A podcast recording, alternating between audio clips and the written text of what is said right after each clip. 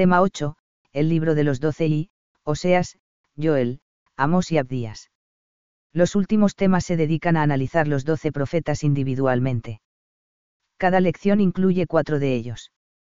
La distribución no responde a ningún criterio específico, únicamente obedece a razones prácticas. En este primer tema se estudiarán los cuatro primeros profetas según el orden en el que aparecen en el canon. Se trata, por un lado, de dos profetas del S. 8 que predicaron en el reino del norte y que les corresponde el honor de ser el primero desde el punto de vista canónico, Oseas, y el primero desde el cronológico, Amos, de un profeta que se encuentra entre ambos y que muchos consideran central en el libro de los doce, debido a sus referencias a otros profetas y al concepto de Día del Señor, Joel, y del profeta más breve de todos, cuya predicación se dirige contra los edomitas, Abdías. 1 Oseas, Osea, Salvación. El libro de Oseas viene en primer lugar en la colección de los profetas menores, aunque cronológicamente le correspondería el segundo, después de Amos. Es posible que con esta ubicación se quiera subrayar la estrecha relación de la enseñanza de Oseas, profeta del norte, con la doctrina de los profetas mayores en el reino del sur Isaías, Jeremías y Ezequiel que le preceden canónicamente y le siguen cronológicamente. Tal vez también ocupe el primer lugar porque, como ya se ha señalado, podría servir de introducción pues, en cierto modo, viene a ser como un resumen de los doce, principalmente por su urgente y constante llamada al arrepentimiento. En todo caso, es un indicio de la importancia que se le dio tanto en el canon hebreo como en el cristiano. El libro es extenso, tiene 14 capítulos, igual que Zacarías, pero recoge muy pocas noticias de la actividad del profeta, apenas unos recuerdos de su experiencia matrimonial, 1,2 a 9, 3,1 a 5.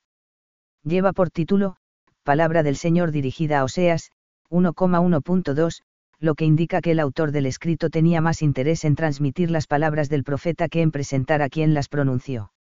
Su ministerio se sitúa aproximadamente entre el 750 y el 725 AC. El texto no es de fácil lectura, pues parece escrito en el dialecto del norte. Sin embargo, su lenguaje nos muestra que estamos ante un poeta creativo y tierno, conoce el amor del Señor por su pueblo y sabe expresarlo con imágenes audaces y apropiadas al ambiente de sus oyentes. 1.1. Estructura y síntesis del contenido. El libro de Oseas invita a ser leído como una unidad que recoge la predicación del profeta durante los dos amplios decenios de su ministerio. Hoy se está de acuerdo en que la mayoría del libro procede del propio Oseas. A ese texto se añadieron probablemente algunos engarces redaccionales, como Te desposaré conmigo para siempre, te desposaré conmigo en justicia y derecho, en amor y misericordia, os 2,21 podrían ser los que se refieren a Judá y la amonestación final. Lo más probable es que alguno o algunos de sus oyentes o de sus discípulos fijara por escrito el mensaje del profeta, dándole una estructura que tuvo más en cuenta los temas que las fechas y circunstancias en que fueron pronunciados los oráculos. Además del título o encabezamiento, 1,1, y la conclusión sapiencial en la que se exhorta a la fidelidad, 14,10, el libro presenta dos grandes partes de extensión desigual. Matrimonio de Oseas, 1,2 a 3,5 contiene la misión del profeta y su matrimonio, fundamental para entender el mensaje global de Oseas.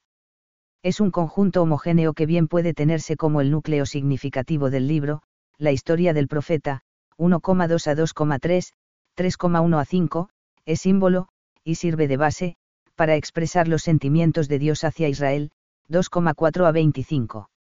B. Los pecados y la infidelidad de Israel, 4,1 a 14,9 está constituida por una recopilación de oráculos que tienen como hilo conductor la fidelidad de Dios y la infidelidad de Israel, el reino de Samaria o Efraín. Es más extensa y más difícil de estructurar. Sin embargo, hay diversos motivos que permiten distinguir dos secciones en esta agrupación. B1, los pecados de Israel, 4,1 a 11,11 Los pecados condenados son de orden moral, político, de idolatría y de sincretismo, de cuestiones referentes al culto, etc. Se condenan porque en todos ellos se falta a la exclusividad que exige el amor de Dios, por eso, con base en la imagen esponsal expuesta en la primera parte, se dice continuamente que son pecados de fornicación. Concluye la sección con un bello poema en el que Dios se presenta ante Israel no solo como el esposo solícito sino también como el padre apasionado con su hijo. B2, la infidelidad de Israel, 12,1 a 14,9 tiene un carácter más reflexivo, pues se invocan los orígenes de Israel y su identidad como pueblo creado por Dios desde la esclavitud, 12,6.10, 13,4 a 5. Se incluyen nuevos oráculos de condena a Israel, que cae en los mismos pecados, el olvido de Dios, la idolatría y el sincretismo. El amor de Dios por Israel se enriquece aquí con otro motivo, Israel, aunque rebelde como su padre Jacob, tiene como origen la elección por parte del Señor. Los motivos por los que podría hacerse esta subdivisión son. En dos ocasiones, se inician los oráculos con un, pleito, que interpone el Señor, 4,1.4, 12,3. Y en las dos ocasiones los oráculos de denuncia se concluyen con un futuro de bendición o restauración, 11,8 a 11, 14,5 a 9. Este movimiento reproduce el que se presenta en el oráculo del capítulo segundo que puede considerarse la matriz del libro, 2,4 a 25 a 1, pleito, 2,4, siguen una denuncia, 2,4 a 15, y un futuro de bendición, 2,16 a 25. 1.2. Marco histórico. El ministerio de Oseas coincidió con la época de esplendor de Jeroboam II, 788 a 747 AC, y con el posterior periodo de derrumbamiento del Reino del Norte. En poco más de 20 años se sucedieron seis reyes, asesinados en sublevaciones o depuestos. De la anarquía de esos años quedan algunos ecos en el libro, Siefar. Os 5,8 a 6,6, 7,3 a 7. Al caos del reino contribuyó el imperio asirio, cuyos monarcas Teglat-Palasar, 745 a 727, y Salmanasar V, 726 a 722, invadieron sucesivamente la región, se apoderaron de buena parte de ella, impusieron pesados tributos y realizaron deportaciones masivas. Teglat-Palasar depuso a Pekaj, el año 732, y Salmanasar a Oseas, último rey de Israel. Salmanasar sitió a Samaria y su hijo Sargón II, 721 a 705, terminó de tomarla en 722 a 721, aniquilando para siempre el reino de Israel. Aunque el libro no recoge referencias directas a la caída de Samaria, sin embargo, sí es testigo de la presión asfixiante de Asiria. Situado entre imperios poderosos como el asirio o el egipcio, un reino pequeño como Israel tenía que recurrir a los pactos políticos o a los tributos para poder sobrevivir. Pero una alianza política conllevaba también un compromiso de culto en el que el Señor, Dios de Israel, era venerado junto a las divinidades de aquellos pueblos. Este sincretismo religioso es el que condena el profeta, 5,13, 7,11, y, según la reflexión que hace el autor del libro de los reyes, Siefar segundo 17,7 a 23, una de las causas más importantes de la posterior desaparición de Israel. Esta situación, unida al hecho de que Israel se apartaba de Dios en momentos de bienestar, es el contexto que explica el tono de los oráculos del libro. O sea, se empeña en enseñar al pueblo el monoteísmo más absoluto, la exclusividad que comporta haber sido elegidos por el Señor. Para ello no recurre a amenazas tremendistas sino a imágenes entrañables. Oseas es un gran poeta, y es, por eso, el creador de símbolos, comparaciones y expresiones novedosas del amor de Dios por su pueblo, que influirán poderosamente en los escritos proféticos posteriores y dejarán su legado en la historia de la revelación. Dios es esposo, padre, médico y pastor, 2,21, 11,1, 7,1, 13,6, es como un león, una osa, un leopardo o una leona, 5,14, 13,7 a 8. Israel es la esposa, el hijo, 2,21, 11,1, es como una ingenua paloma, una viña o una novilla domesticada, 7,11, os 10,1.11. Con las imágenes de Oseas nos introducimos ya en el segundo contexto del libro, la historia del matrimonio del profeta. Los tres primeros capítulos narran el matrimonio de Oseas con una mujer infiel, el amor apasionado del profeta por la mujer a pesar de la infidelidad, y la posterior reconciliación, impensable desde un punto de vista jurídico, e inmerecida por parte de la mujer. La sucesión de los acontecimientos es tan extraña que desde los más antiguos intérpretes judíos y cristianos se han venido sopesando y sincretismo religioso en Canaán. Los profetas de Israel tuvieron que combatir entre los suyos el peligro del sincretismo religioso. Este riesgo, que buscaba combinar y hacer compatible el culto al Señor con el culto a las divinidades paganas, acechó siempre a Israel pero fue más acuciante al entrar en contacto con el país cananeo en que habitaba. En efecto, desde la sedentarización en la tierra de Canaán, en el periodo de los jueces, siglos 12-11 AC, los hebreos, originariamente pastores, se habían ido haciendo agricultores. Aprendieron de los cananeos buena parte de las labores agrícolas, pero éstas iban mezcladas con el culto a Baal al que tenían por Dios de la naturaleza, Señor de la lluvia, de las estaciones y del misterio de la fertilidad y a Astarte, esposa de Baal, y diosa de la fecundidad. A causa de los contactos de civilización y de la política de alianzas matrimoniales de algunos monarcas del reino del norte con princesas fenicio-cananeas, el sincretismo religioso se extendió por Israel. Los santuarios antiguos como Betel, Gilgal, etc., dieron cobijo a fiestas agrícola-religiosas, en sincretismo con las hebreas. De esta manera, muchos israelitas pretendían compaginar su fe en el Señor con prácticas idolátricas, 4,17 a 18, 8,11. Discutiendo argumentos a favor de un acontecimiento real en la vida del profeta y argumentos a favor de que el relato es un símbolo, entre los intérpretes antiguos prevalece el carácter de símbolo. Entre los modernos ese, el de la dolorosa experiencia real del profeta que sustenta el símbolo teológico de las relaciones de Dios con Israel. Sea un suceso real o imaginario, lo que la narración revela es la vivencia de un amor apasionado en el que, a pesar de la infidelidad reiterada de la persona amada, el amante no deja de amarla, de querer volver a las relaciones esponsales y de intentar recuperarla a la unión de vida. La singularidad del mensaje de Oseas estriba en que las circunstancias históricas que se dan en Israel idolatría, sincretismo, faltas a los mandamientos, olvido de Dios en momentos de bienestar, etc. son expresadas por el profeta como faltas de fidelidad a la alianza esponsal del Señor con Israel. Del mismo modo que la esposa de Oseas es infiel a su alianza esponsal, Israel es infiel a la alianza que ha contraído con el Señor. Y cuando Dios le pide al profeta que con su fidelidad conquiste de nuevo el amor de la mujer, enseña también que Dios no se cansa de perdonar y que, con su fidelidad, está dispuesto a restaurar las relaciones con el pueblo. Con esta narración, el libro acaba por ser pedagogía sobre las dimensiones más profundas de la alianza, sobre la exclusividad que supone la elección, sobre la psicología de Dios en sus relaciones con los hombres, etc. 1.3. Enseñanza. Ningún profeta, ni siquiera Isaías o Jeremías, ha igualado a Oseas en la manera tan vehemente de expresar el misterio del amor de Dios por su pueblo. El amor esponsal de Dios encontrará eco sobre todo en Jeremías y en la lírica del Cantar de los Cantares, pero en Oseas halló el precedente máximo antes de mostrarse en la realidad tangible y conmovedora de la vida del Hijo de Dios hecho hombre. Sin embargo, ellos no supieron que yo los cuidaba con todo mi afecto y que yo, que soy amante de todos los hombres, los arrastraba hacia la fe con los lazos del cariño, según aquellas palabras del Evangelio, nadie viene hacia mí si no lo atrae el Padre que me envió. En 6,44 y pensaron que mi yugo era muy pesado.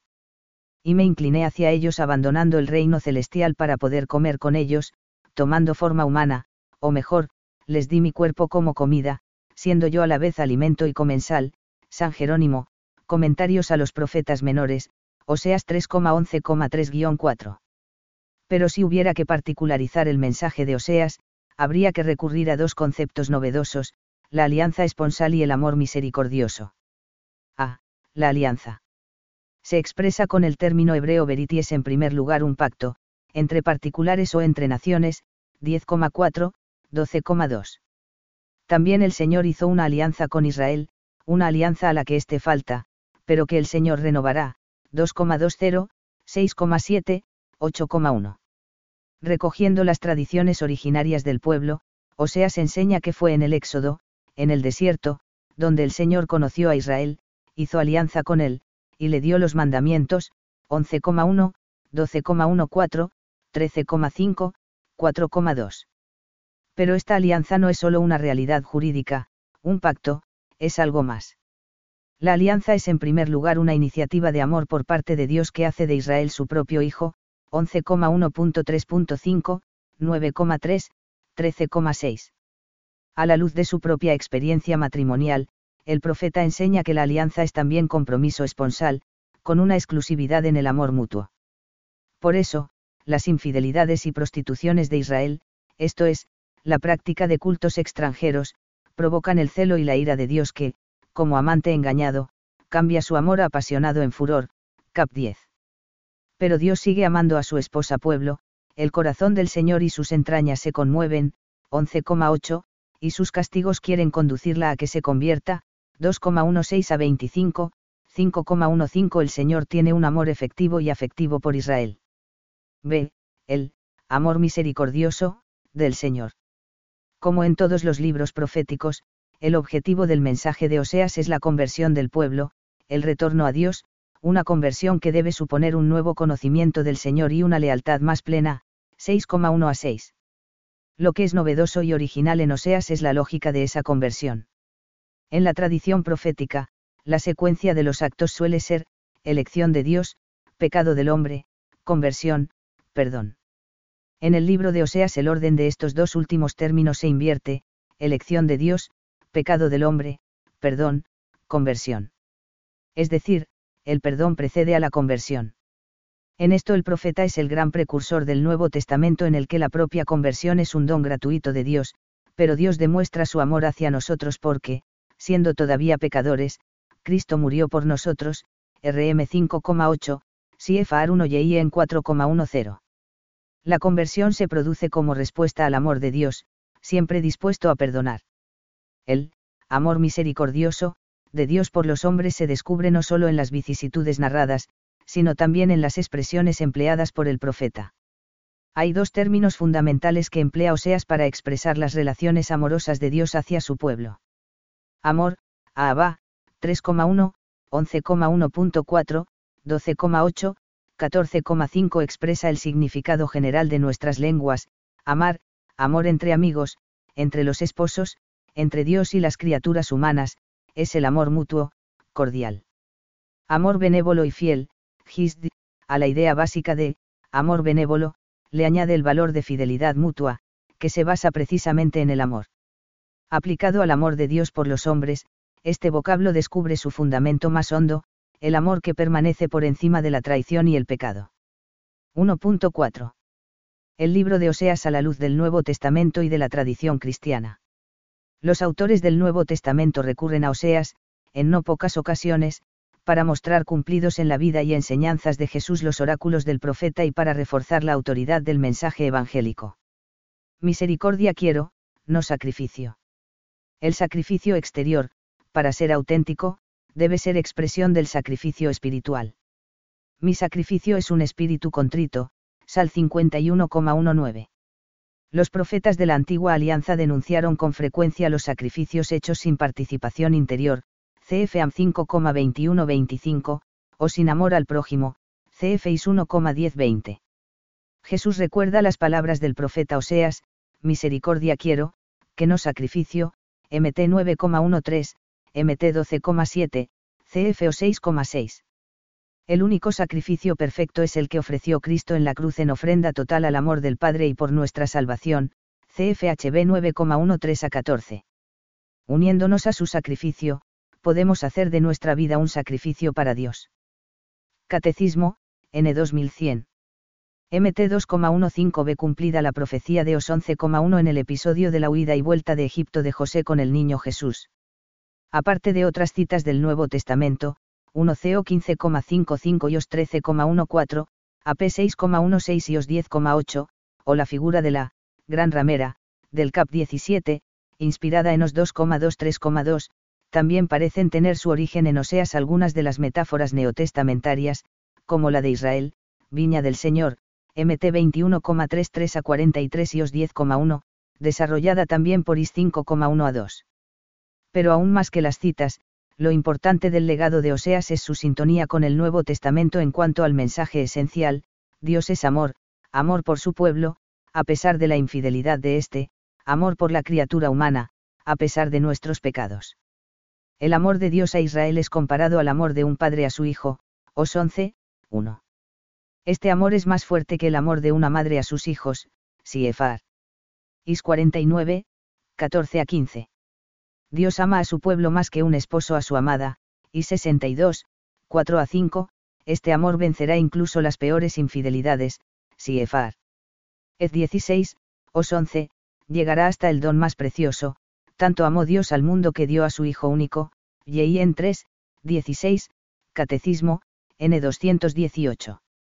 La metáfora esponsal de Oseas se prolonga en los textos del Nuevo Testamento en los que Cristo viene presentado como el esposo, MT 9,15 y par, y en 3,28 a 29, o en los que se presenta su amor por la Iglesia como modelo del amor esponsal, F5,21 a 33.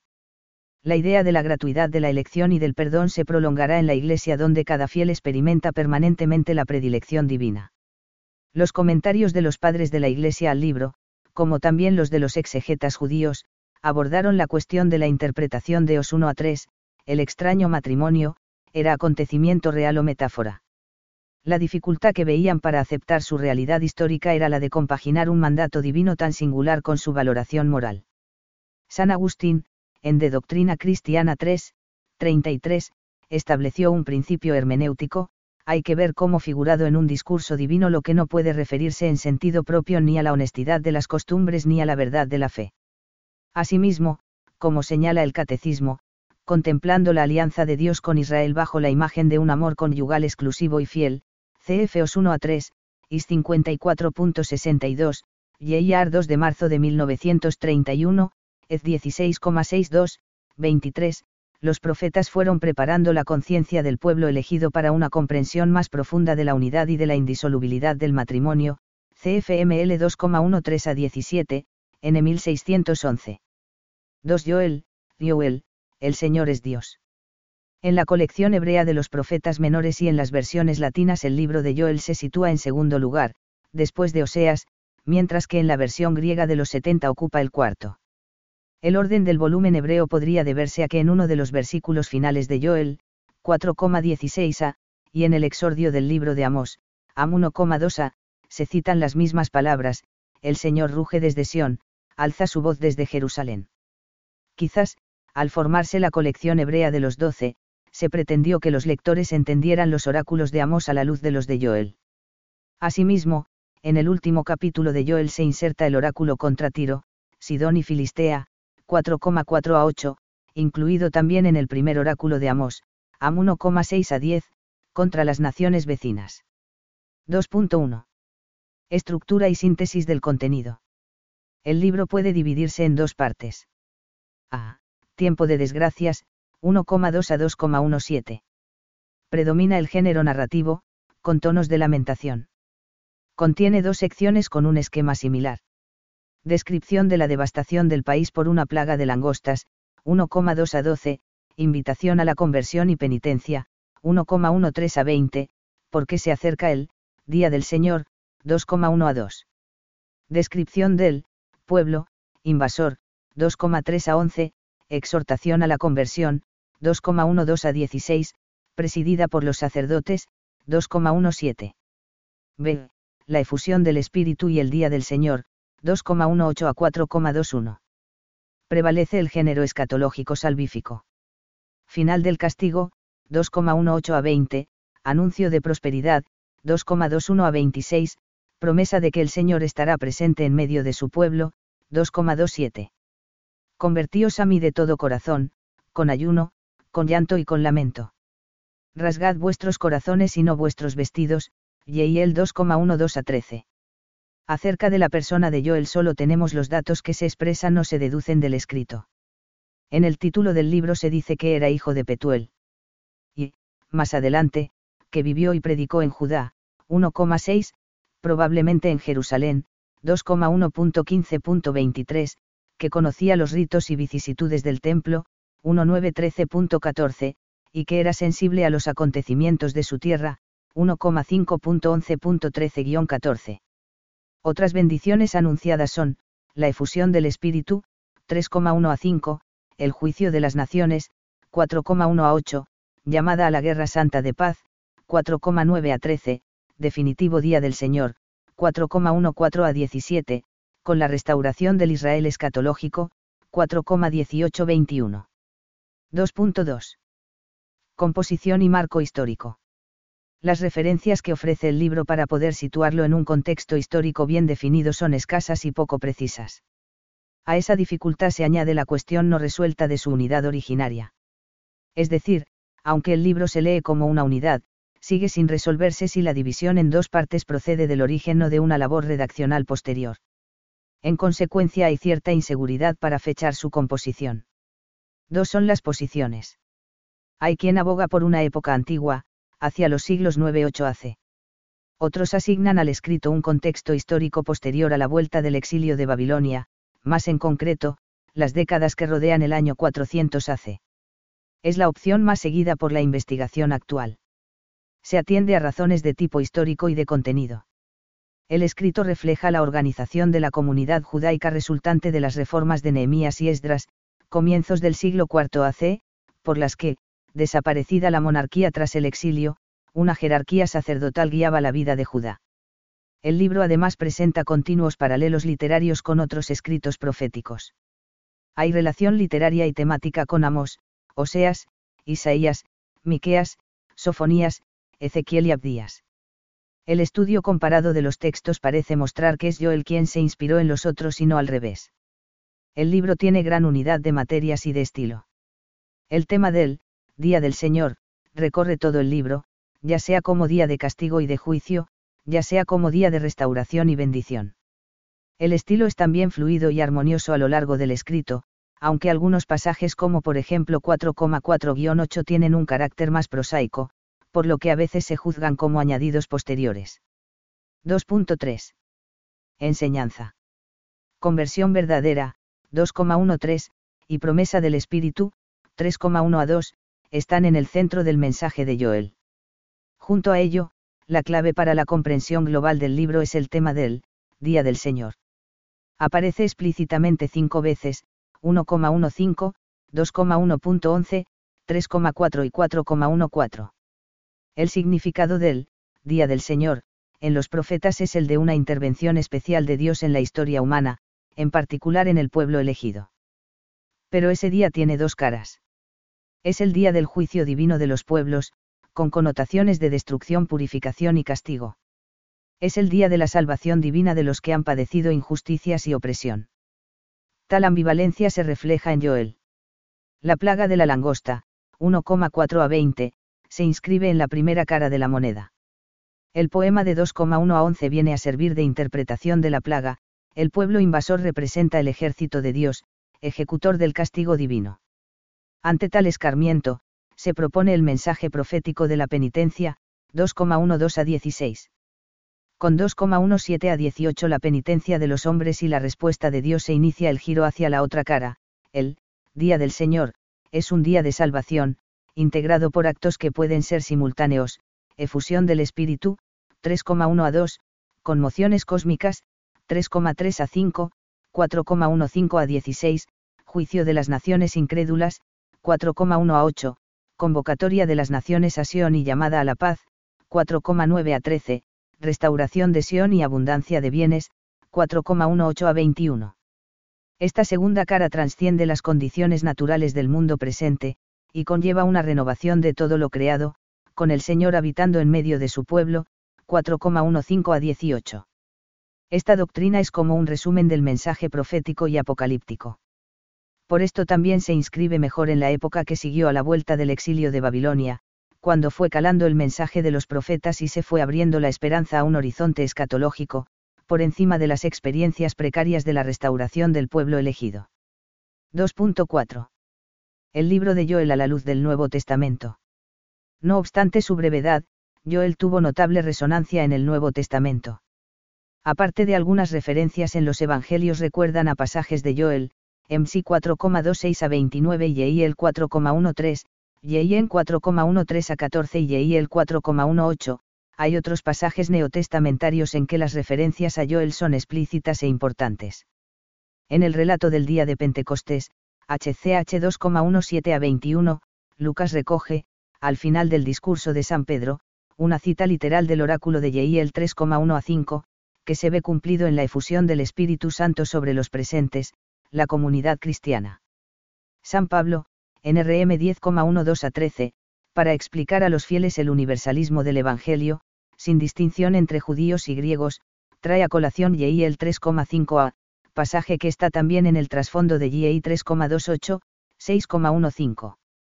Finalmente, el 2,4 a 6 inspiró la visión del tañido de la quinta trompeta y la plaga de langostas del Apocalipsis de San Juan, AP 9,7 a 12.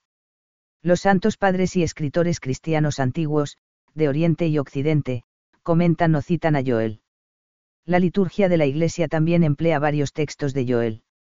En la misa de la vigilia de Pentecostés, como texto opcional, y en el rito del sacramento de la confirmación, 3,1 a 5 en la primera lectura de la misa del miércoles de ceniza, 2,12 a 18, para invitar a la penitencia interior. Como ya en los profetas, la llamada de Jesús a la conversión y a la penitencia no mira, en primer lugar, a las obras exteriores el saco y la ceniza, los ayunos y las mortificaciones, sino a la conversión del corazón, la penitencia interior. Sin ella, las obras de penitencia permanecen estériles y engañosas, por el contrario, la conversión interior impulsa a la expresión de esta actitud por medio de signos visibles, gestos y obras de penitencia, CFYL 2,12 a 13, IS 1,16 a 17, MT 616.16-18, Catecismo, N 1430. 3 Amos, Amos, raíz cargar. El libro de Amos figura en tercer lugar en la colección hebrea de los profetas menores, y también es el tercero en el canon cristiano, si bien la versión de los 70 lo sitúa en segundo lugar, tras Oseas. Cronológicamente, Amós es el primero de los profetas, escritores, seguido pocos años después por Oseas y luego por profetas tan relevantes como Isaías y Jeremías.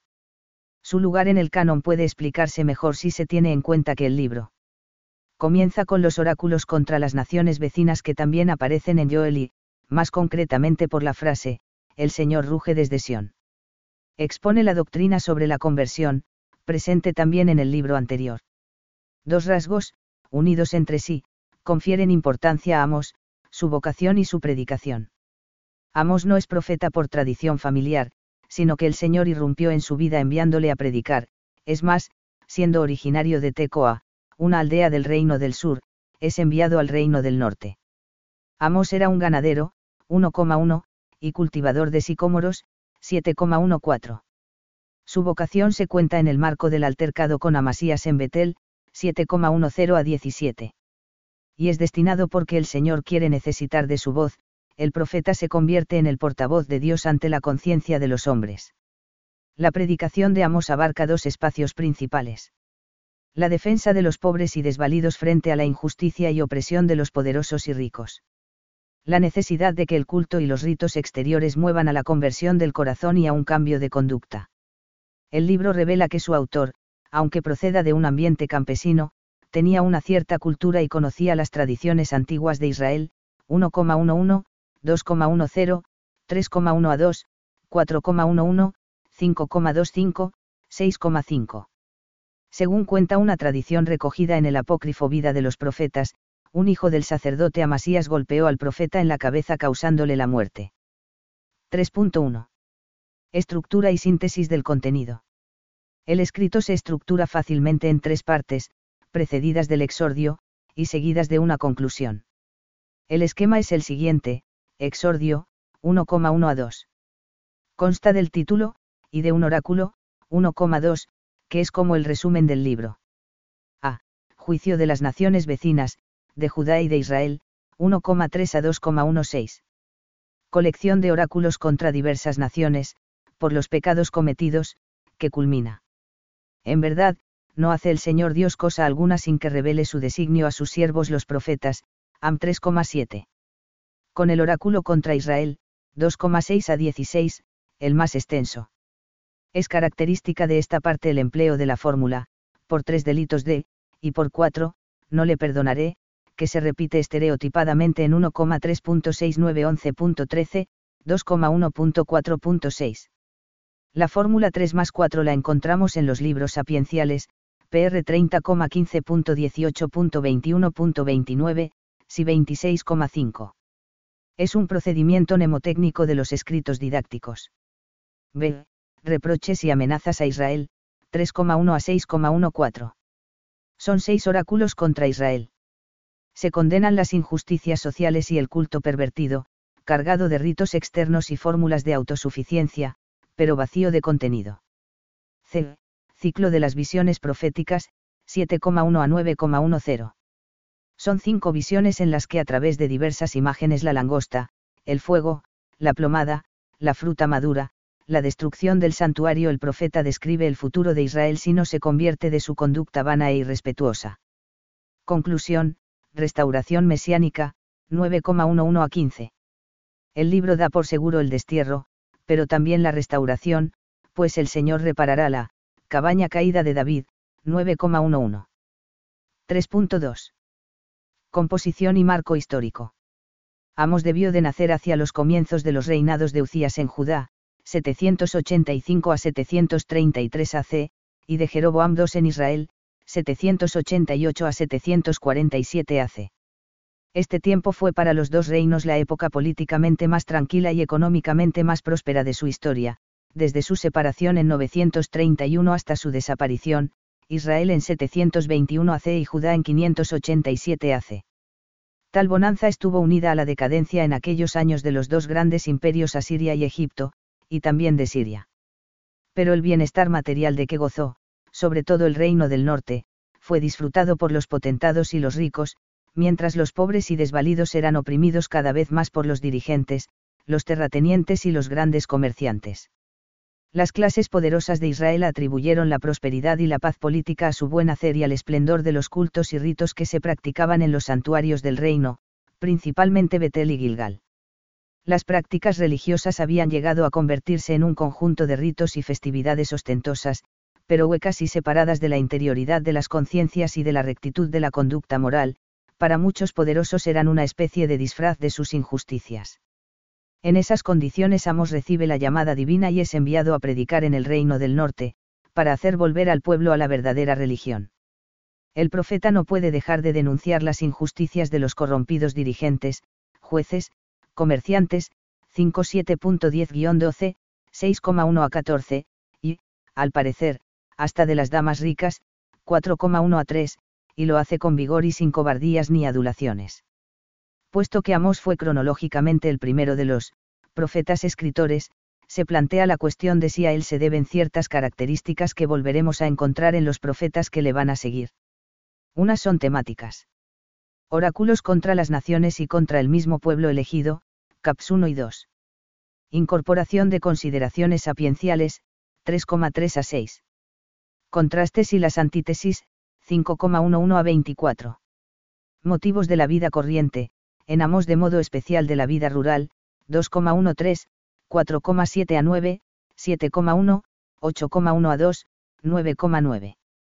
Atribución a Dios de sentimientos humanos, como que Dios aborrece y detesta, 5,21. Otras son literarias. Captación de la atención a través de preguntas, 2,11, 3,3 a 6, 5,18 B20. Paronomasias, 5,5. Ironía, 4,4 a 5.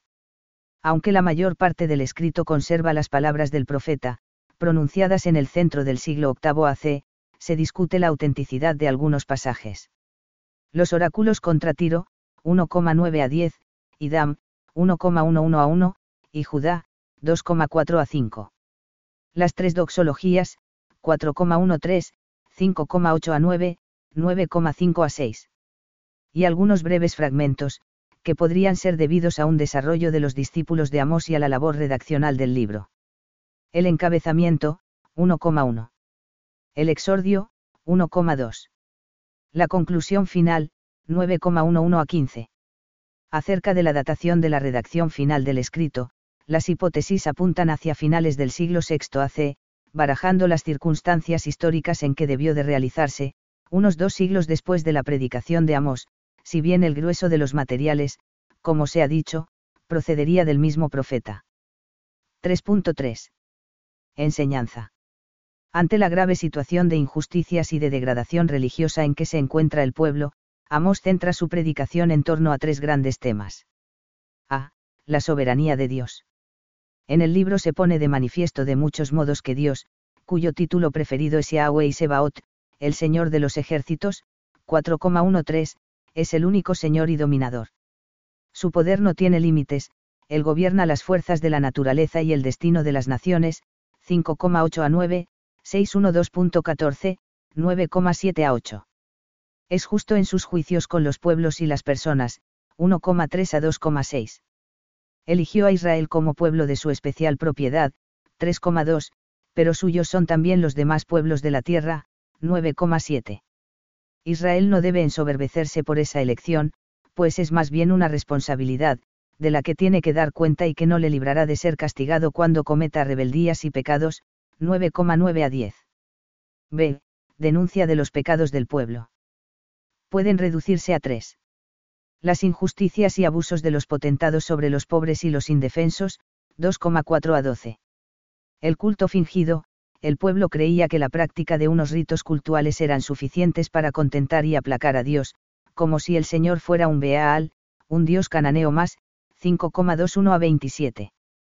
La predicación de Amós puso en evidencia que el verdadero culto, la verdadera religión, tiene que traducirse necesaria e inmediatamente en la práctica de la justicia con los semejantes, de modo preferencial, con los pobres, humildes y desvalidos, si no es así, no es verdadera el orgullo de apropiarse como mérito el ser elegidos.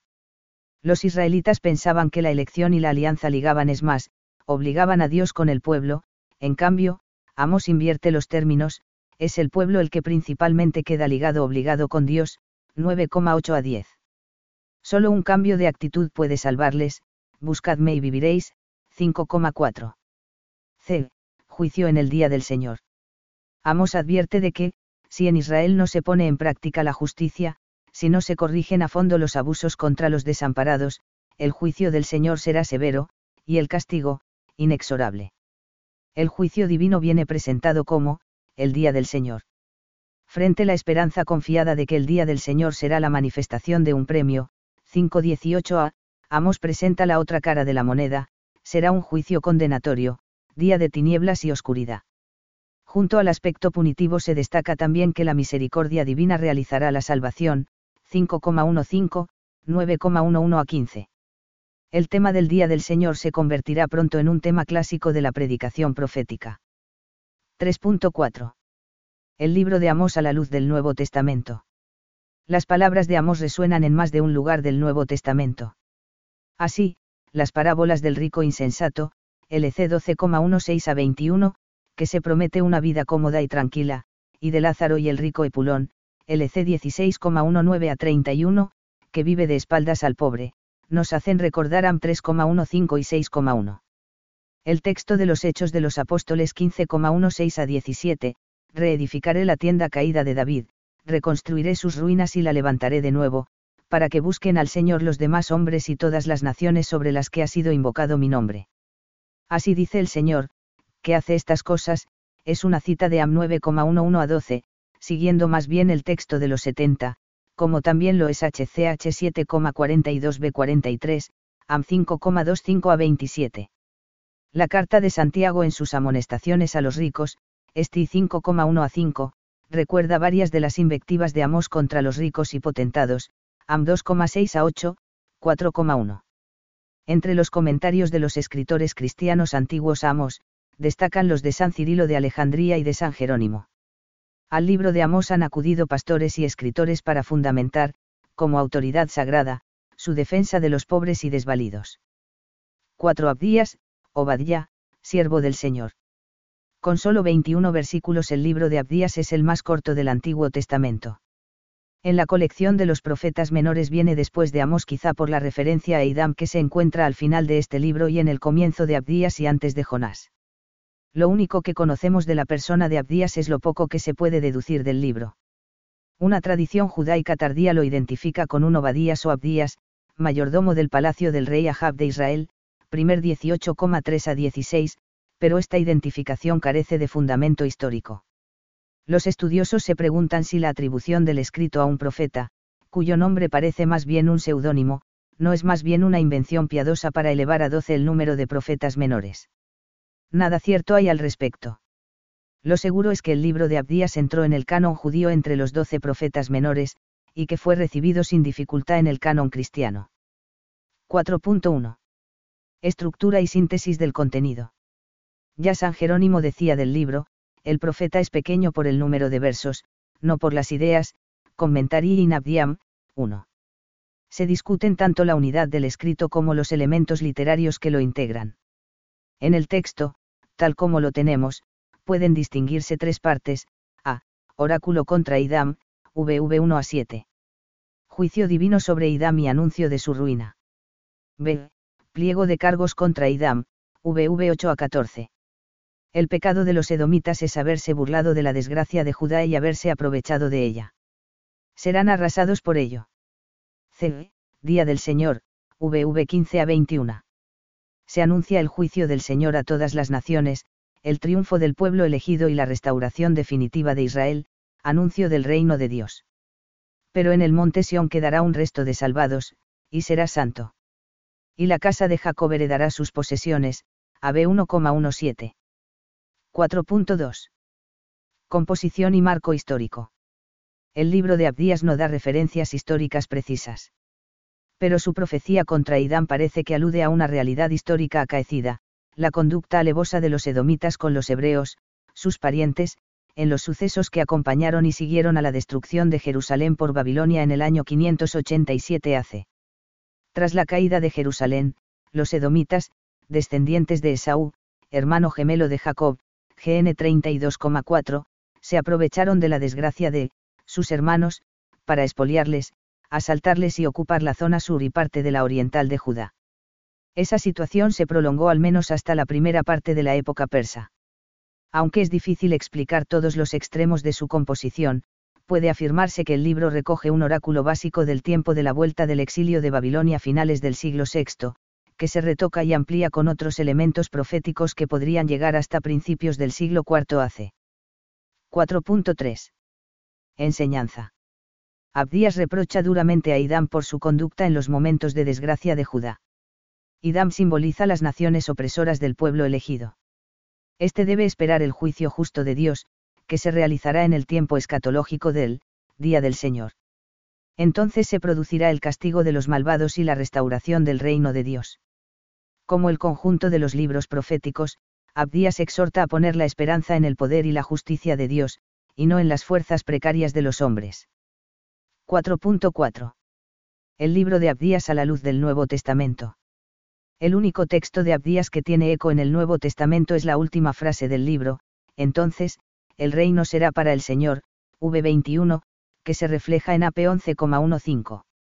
San Agustín lee a Abdías desde el espíritu abierto del Evangelio y va más allá de cómo había sido entendido por algunos escritores, que veían en Idam el símbolo de los enemigos del pueblo de Dios, y en las amenazas proféticas de Abdías, una expresión de la justa ira de Dios con el pecador empedernido, Esaú, Idam, son los gentiles necesitados de la salvación, la predicación del Evangelio los convierte de enemigos en hermanos, Siefar.